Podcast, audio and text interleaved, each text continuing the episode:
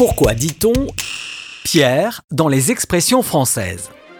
Grâce à cet épisode, vous ne pourrez pas être le premier à m'accuser d'avoir oublié le mot pierre en me jetant la première pierre ou tout simplement la pierre.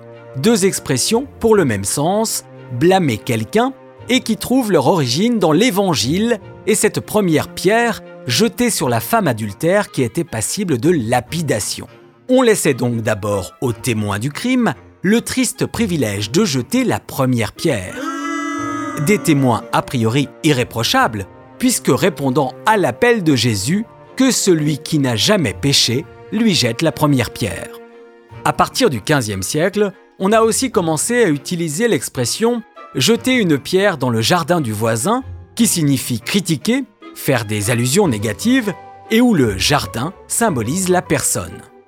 Des expressions anciennes donc, mais qui ne datent pas de l'âge de pierre, ces périodes préhistoriques appelées ainsi car l'Homo sapiens n'utilisait que des outils faits de pierres taillées. Ce qui ne veut pas dire qu'il était malheureux comme les pierres, une expression qui date de la fin du XVIIIe siècle et qui désigne quelqu'un d'extrêmement malheureux. La pierre ici est comparée à l'homme, comme si elle avait des sentiments.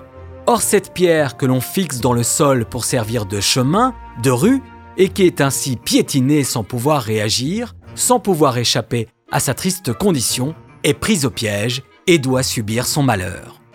Celui ou celle qui a un cœur de pierre est quelqu'un de totalement insensible, voire cruel.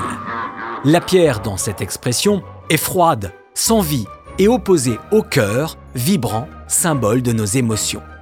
Quand on veut se souvenir d'un événement heureux, d'une date importante, on dit que ce jour est à marquer d'une pierre blanche.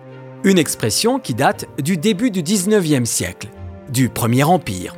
En effet, sous Napoléon, soit on était volontaire pour faire son service militaire, soit on subissait un tirage au sort.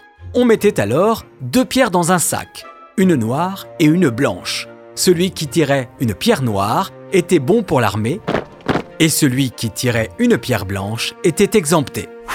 Quand on est payé au lance-pierre, cela signifie qu'on gagne très peu d'argent.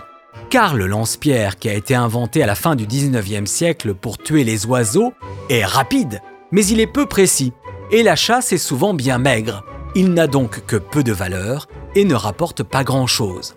À propos de rapidité, on dit aussi manger avec un lance-pierre, pour désigner quelqu'un qui mange vite et peu. Avec ces expressions, on vient de faire d'une pierre deux coups qui signifie atteindre deux objectifs en même temps et qui remonte à l'époque où les hommes chassaient les oiseaux à la fronde, comme Thierry. Et de celui qui en tuait deux à la fois, on disait qu'il faisait d'une pierre deux coups. Alors que le voyageur qui vit une vie d'aventurier, l'éparpillé au train de vie tumultueux, qui n'accumule ni bien ni richesse, a inspiré le pierre qui roule n'amasse pas mousse, une expression imagée qui met en opposition la pierre stable, sur laquelle la mousse peut pousser en masse, et la pierre qui se déplace dans l'eau, sur laquelle rien ne se fixe, même pas la mousse. Sur ce, je vous laisse aller écouter les Rolling Stones et je vous dis à bientôt.